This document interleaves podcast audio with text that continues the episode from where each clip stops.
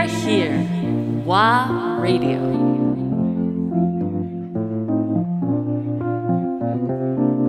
ワーレディオ岩月正康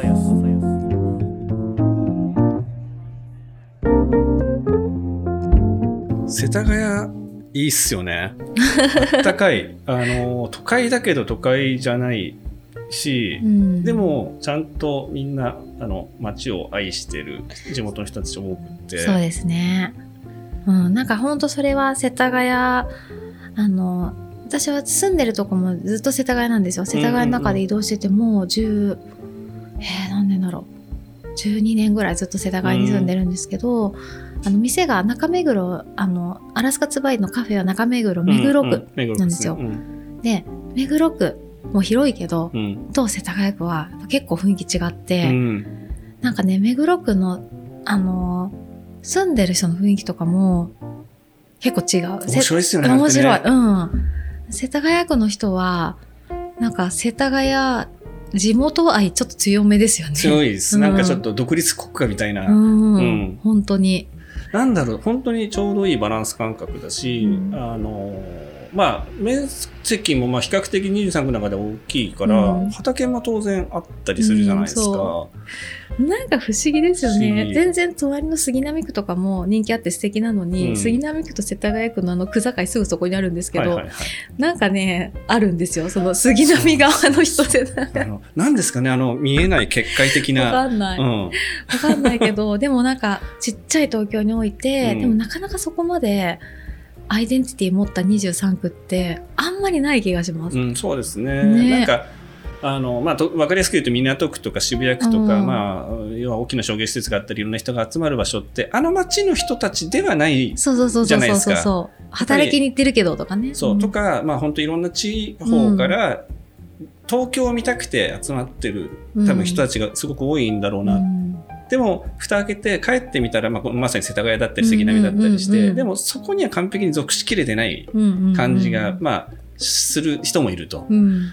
でも世田谷、まあ世田谷もそういう人いいないとは言い切れませんけど、でもやっぱこう一軒家とか昔ながらの街並みがすごい揃ってて、まあさっき言った畑も多かったりして、なんだろう、こう、その土地にいることが好きで、やっぱここに長い人も多いですよね。うん長く住んでる方うも。んそう、だから仲間で、この辺で飲食店とか授業やってる人は、なんで世田谷引っ越してこないんだよってすげえ言います。うん ねそうなんですよ。あのーまあ、その現在の話で言うと、世田谷区の、まあ、補助事業があっえ。うんうんて、それがとっても素敵だった。まずちょっと最後さんにご紹介したものなんですけれども、まあ、いろんな世の中に補助金とか助成金みたいなのがあって、まあ、事業を助けてくれてるんですけど、なんかその、プランとか、それを実行するまで並走してくれるみたいなうん。ので、で、さらに言うと、それを、まあ、運営してる事業者さんが世田谷区と一緒にあのやってるんですけど、その、採択者の方たちをみんなで集めて、みんなでこうやっていこうぜみたいな空気を作ってて、なんか、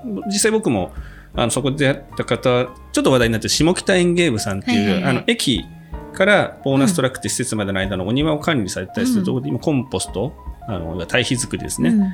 やられてるところとつながって、まあ、うちでもフルーツの皮とかを全部うん。肥料、要は堆肥になる前の肥料にしてるんですけど、ちょっと使い先が見当たらなかった時にそういう出会いがあって今、うん。月1くらいで堆肥にしてもらってて、まあ、ゆくゆくはなんか果樹植えてそのフルーツがまた帰ってきたら面白いよねうんみたいな話をしてて、そうだから世田谷暑いっす、うん。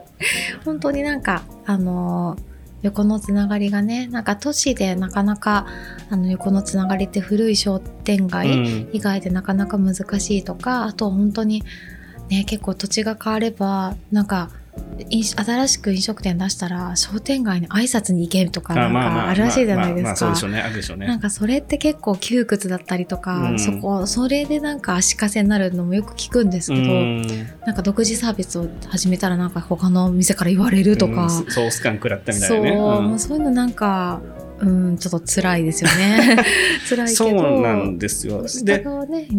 うん、そうしまあもちろん昔ながらの商店街もあって、僕うちも若林商店、うんうん。中央商店街に入ってて、最近介護とかにも出るようになって、でもやっぱり新しい風は当然欲しがってたりして、うんうん。うん僕ちょっと最近というかこの事業を始めて思ってることがあって、うん。あの商店街って今までやっぱり駅を大体拠点にして、そこから伸びるあの大通りにいろんな商店が集まって、まあ、助け合いながらお客さん回し合いながらやってたんですけど、まあ、それって単純におそらく僕の勝手な推測ですがコミュニケーションの手段が今ほどなかったんで、うん。その中で完結するような、あのエリア構成になってると思うんですけど今まさにインターネット SNS があり、うん。えー、と例えばループとか東京ってちょっと縦の交通手段が少ないんで、うん。なかなか地域につながりづらかったんですけどでもそういうのもそういうシェアレンタルとかであの移動できる手段も増えてきたんでなんか面が広がってるなっていう気がしてて、